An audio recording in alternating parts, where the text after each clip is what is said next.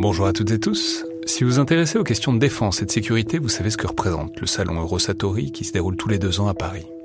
C'est cette année la 28e édition qui se tient du 17 au 21 juin prochain à Paris-Nord-Villepinte et Eurosatori, qui sponsorise cet épisode, sera comme à chaque fois le grand rendez-vous mondial de la défense et de la sécurité.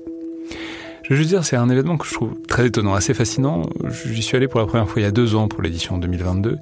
Et euh, vraiment, si vous vous demandez ce qui se fait dans le monde militaire et en matière de sécurité, c'est là qu'on peut voir les dernières tendances, depuis les plus grandes geekeries et les innovations du moment, jusqu'aux grands équipements du futur pour les armées et les forces de sécurité en France et dans le monde. Bref, si vous intéressez de près à ce monde-là, c'est le moment de vous inscrire pour ce qui sera la plus grande édition de l'histoire du salon, avec plus de 1900 exposants et 60 000 visiteurs, vous pouvez le faire en allant sur eurosatori.com.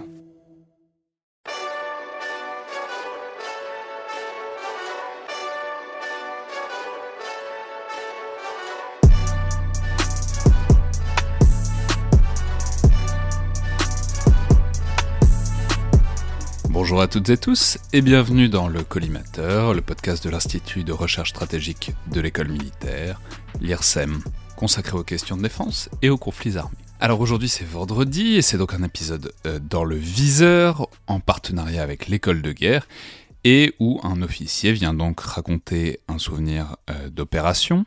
Mais c'est un épisode un peu particulier et il faut simplement que je vous en dise deux mots parce que euh, il est donc un peu spécial. Pour tout vous dire, c'est un épisode qui me pose un un problème depuis un moment parce qu'il est donc avec le capitaine de frégate Henri qui est qui était commandant de SNA de sous-marins nucléaires d'attaque et comme toujours avec les sous-mariniers, euh, leur activité est extrêmement secrète et ils peuvent pas en parler comme ça. Ce qui fait que euh, vous allez voir, en fait, il raconte pas une histoire précise. Enfin, il raconte son histoire de manière volontairement floue, sans la situer. Donc ça fait un petit moment que j'ai cet enregistrement en stock, cette histoire. Il y en a une autre aussi d'ailleurs que je diffuserai peut-être. Mais euh, je voulais la refaire avec lui parce que vous allez voir, ça colle pas exactement au concept euh, du format dans le viseur. Savoir vraiment un souvenir précis, euh, notamment d'opération.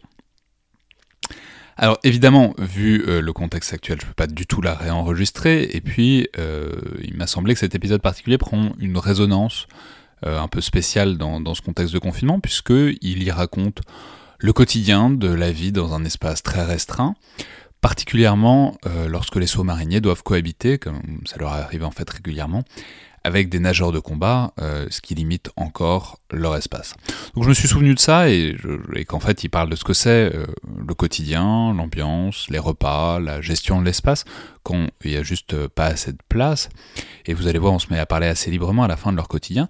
Et euh, je me suis dit que même si c'était pas exactement le concept des, des dans le viseur, ça pouvait être intéressant et instructif à entendre dans le contexte actuel.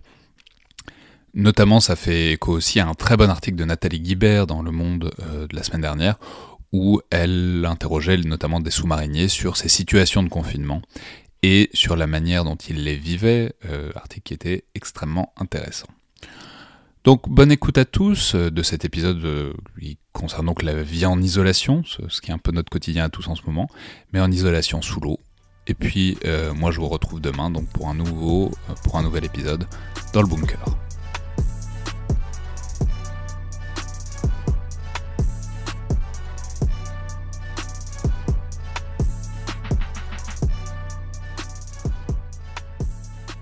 Bonjour à toutes et tous et bienvenue dans cet épisode dans le viseur où je suis donc aujourd'hui avec le commandant Henri, donc vous êtes capitaine de frégate euh, dans la marine nationale, vous êtes sous-marinier, euh, vous avez essentiellement exercé sur des SNA, donc des sous-marins nucléaires d'attaque, et euh, je crois que l'histoire que vous voulez nous raconter aujourd'hui, c'est au sujet de ces, cousins lointains des sous-mariniers que, que sont les commandos. Exactement. Ce sont l'une de nos missions, c'est la capacité que l'on a à mettre en œuvre des commandos. Euh, y compris des nageurs de combat. Voilà. C'est-à-dire quoi mettre en œuvre? Mettre en œuvre, c'est-à-dire les, pouvoir les récupérer, avoir la capacité de les récupérer en mer, de les laisser partir pour faire une mission et de les récupérer à bord, en toute discrétion. D'accord. Alors, c'est, ça s'est passé quand? Ça s'est passé où? Si vous pouvez nous le dire. Alors, cette histoire est fictive ce sont des histoires qui, peuvent euh, peuvent se produire, qui se sont produites dans le passé, qui peuvent se produire encore dans l'avenir. En tout cas, c'est une capacité pour laquelle on s'entraîne régulièrement au large de Toulon, avec nos amis du commando Hubert, notamment les nageurs de combat qui sont juste en face à Saint-Mandrier, sur la presqu'île.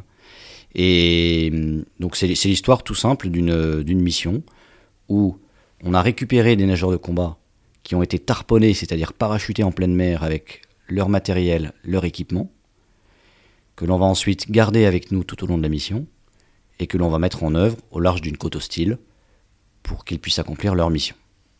Alors, comment est-ce qu'on se prépare d'abord?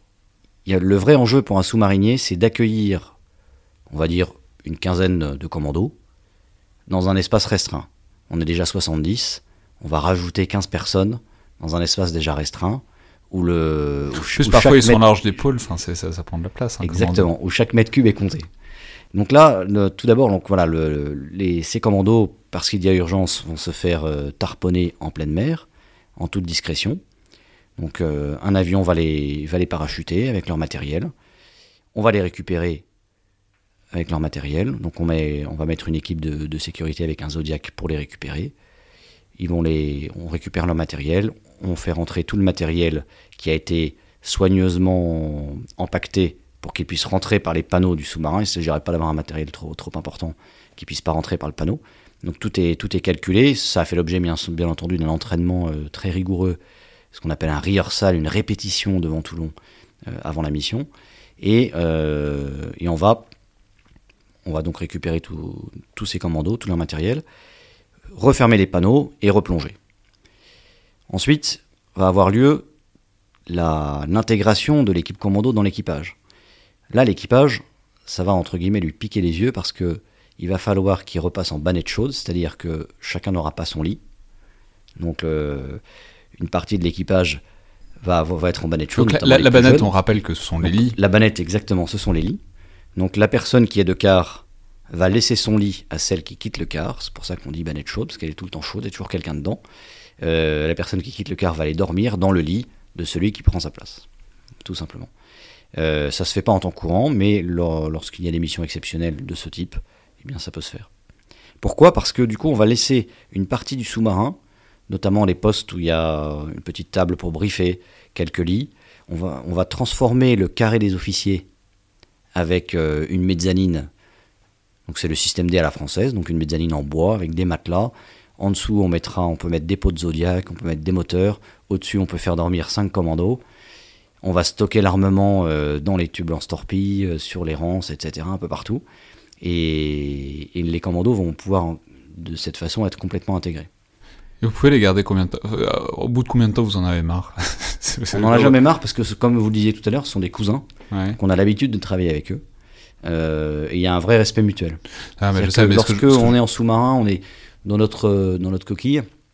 Lorsqu'on met en œuvre des nageurs de combat dans les, par les tubes lance-torpilles, qu'on les voit partir en, pleine nuit, on ne sait pas trop où, forcément, euh, on a un grand respect. Et eux, de la même façon, quand ils nous voient vivre comme ça, et qu'ils savent qu'on peut vivre euh, plusieurs semaines, euh, plusieurs mois dans, un espace aussi restreint, ils ont respect, ils ont respect parce qu'en en fait, on est, on chacun dans notre domaine de compétences, on est très professionnel, et, le professionnalisme, c'est ce qui crée le respect finalement entre les, entre les différents corps. Et lorsqu'on les met en œuvre, ils ont une totale confiance en nous parce que de la manière, ce sont des, des jeunes hein, qui manœuvrent toutes les vannes qui permettent ensuite de remplir les tubes en eau, de leur permettre de sortir en sécurité. Euh, on a véritablement la vie de ces nageurs entre nos mains lorsqu'on les met en œuvre. Mais donc ensuite, il faut être là au point de rendez-vous. Quoi. Exactement. Donc on va les mettre en œuvre, on va les faire sortir du bateau. Plusieurs équipes de nageurs peuvent sortir avec leur matériel, leur armement. Et puis, ils vont réaliser leur mission. Ensuite, on a un point de rendez-vous, comme vous le dites. Il va falloir se retrouver parce que se trouver en pleine nuit entre un sous-marin et des nageurs de combat qui sont en fin de mission, c'est-à-dire en fin d'autonomie sur leur appareil respiratoire, qui sont fatigués après avoir palmé plusieurs heures dans, dans l'océan, euh, qui ont pu être soumis au stress, au stress de leur mission, c'est compliqué. Et Vous faites comment pour vous retrouver d'ailleurs? Vous avez quoi? C'est par GPS On a, des, on a des codes, on a différents codes, on a différents moyens de se retrouver. Évidemment, bah, le, le- le principal moyen, voilà, c'est le, GPS, hein, qui est un, un outil de positionnement universel. Mais il s'agit aussi. Ouais, c'est ce plus facile, plus pour vous que pour eux quoi. Ce que je veux dire, c'est que eux, ils sont, ils sont à la palme dans les courants, dans les, dans les vagues, etc. Ils peuvent dériver, ils peuvent, enfin, il y a, il y a- il y a mille choses qui. Vous, C'est plus avez un facile pour nous pour eux. En revanche, le gros enjeu pour nous, c'est la sécurité. C'est-à-dire qu'il ne s'agit pas de les broyer dans notre hélice. Ah oui. C'est toute la complexité. Donc il faut un rendez-vous en mer. Il doit, à partir du moment où il est discret, il doit être discret, mais il doit s'assurer que euh, on ne se rende pas dedans. Et donc c'est tout l'enjeu, c'est la sécurité, les récupérer en sécurité. Et une fois qu'ils sont, euh, une fois qu'ils sont rentrés dans les tubes, une fois qu'ils arrivent à bord, exténués, eh bien il faut ensuite, euh, il faut ensuite repartir de la- du point de rendez-vous en toute discrétion. Et là encore c'est un autre enjeu. L'enjeu il est, c'est la sécurité de la mission, c'est la discrétion, et c'est le retour en bonne santé de tous les nageurs. Vous savez ce qu'ils ont fait? Quand- un nageur arrive, il vous raconte sa journée? Alors non, Non On ne sait pas ce qu'ils font, on sait où ils vont, parce qu'on est bien obligé de, de Ouais. préparer. On a des cartes, on travaille sur les cartes communes, donc c'est à peu près où ils vont. Mais ce qu'ils font très précisément, très concrètement, non. C'est le principe de la confidentialité dans les armées, c'est-à-dire que celui qui doit savoir, celui qui a besoin d'en connaître, Ouais. il connaît. Celui qui n'en a pas besoin, il n'a pas à le connaître. Le commandant de sous-marin, même lui, n'a pas forcément besoin de savoir exactement ce que vont faire les nageurs. C'est leur mission. C'est pour ça qu'on leur donne un petit poste isolé dans le sous-marin, où ils peuvent briefer entre eux, tranquillement, sans que, sans que les, sous-mariniers le sachent. Ce qui est très intéressant dans ce genre de mission, c'est qu'on a une vraie complicité qui se crée au fur et à mesure des, des jours avec les, avec les nageurs une vraie complicité. Pourquoi? Parce que tout simplement, on est, on est entassés les uns sur les autres. la promiscuité crée la cohésion. On, on mange tous, on n'est plus séparés, officiers et équipage, on mange tous à la cafétéria parce que le, c'est ça ce que vous disiez tout à l'heure, c'est le, le carré le- des officiers est transformé en, transformé en, en chambre pour les commandos, donc on va tous manger. Il y a, il y a plus de services, il y en a trois parce qu'il y a tellement de gens à faire, à faire manger que il y a trois services, ça tourne et ça, ça crée vraiment une cohésion et une, une ambiance formidable. Mais, non, mais du coup, même en termes euh, opérationnels de... Mais ce que je vous disais, au bout de combien de temps vous en avez marre, c'était sur le ton de la boutade. Mais non, si quand même, com- combien de temps vous pouvez tenir, euh, enfin je veux dire 15 nageurs de combat, si on garde ce- cet exemple-là, sur un équipage de 70 personnes, bah, ça fait quasiment un quart, quoi. Euh, donc à quelle échelle temporelle vous êtes capable de garder un surplus d'équipage comme ça, quoi? En termes de nourriture, en termes de plein de choses, quoi. Bah, vous l'avez dit en fait aussi longtemps qu'on a des vivres. C'est ça? Exactement. C'est la nourriture. La seule limitation, c'est la nourriture. Ouais. Et la nourriture, on peut, en- on peut partir euh, pour 45 jours sans problème. Et après, il suffit de faire escale, parce qu'on n'est pas des- comme les SNLE, les sous-marins lanceurs d'engins qui, eux, font, partent de Brest et reviennent à Brest. Euh, Les SNA, on peut faire des escales, donc ravitailler en vivre régulièrement. Voire même ravitailler, ça c'est déjà fait, ravitailler à la mer, Ah, avec un- une au beau milieu de l'océan avec une frégate euh, ou un bateau de la marine qui nous ravitaille euh, avec des, des vivres spécial- spéciaux pour sous-marins. C'est-à-dire que Ah ouais, Comme nous, c'est le manque de place. Très bonne question. C'est quoi les vivres spéciaux pour sous-marins? Qu'est-ce que, En quoi est-ce que votre nourriture est différente? Alors, la nourriture en elle-même n'est pas différente. hein. Ce sont euh, des steaks, euh, des féculents. mais en revanche, elle est conditionnée Ouais. Pour de prendre moins de place? pour prendre moins de place. Donc ça, ça demande un travail au service de soutien, au service logistique, de conditionner la nourriture pour qu'elle prenne le moins de place possible. C'est ce qui te permet de durer longtemps à la mer. C'est-à-dire que de, de la nourriture, un repas pour 70 personnes, ça tient dans un carton comme ça, là, de, Euh, Alors, c'est pas un très radiophonique, un mais carton type Amazon. euh, 70 personnes peuvent, manger avec ça? Tout, est, tout est mis sous vide, euh, on gagne énormément de place. Et euh, euh, pour- pendant qu'on est aux questions très triviales, j'allais dire très bête, mais en fait non, parce que c'est c'est important, j'imagine. Euh, qui décide des menus? Alors, qui décide des menus C'est une bonne question, c'est le commis. On a l'équipe de ce qu'on appelle l'équipe commissariat, composée de trois personnes. Un commis qui s'occupe de la comptabilité, de l'approvisionnement en vivres, qui prépare bien sûr en relation avec le cuistot les différents menus pour que ce soit équilibré sur une semaine, qu'on n'ait pas des pâtes matin, midi et soir pendant une semaine. C'est le commis. Il fait sa commande de vivres, il la prépare en fonction de son budget et, il prépare les menus pour, euh, pour toute la mission qui peut durer 3, 4, 5 mois avec le cuistot.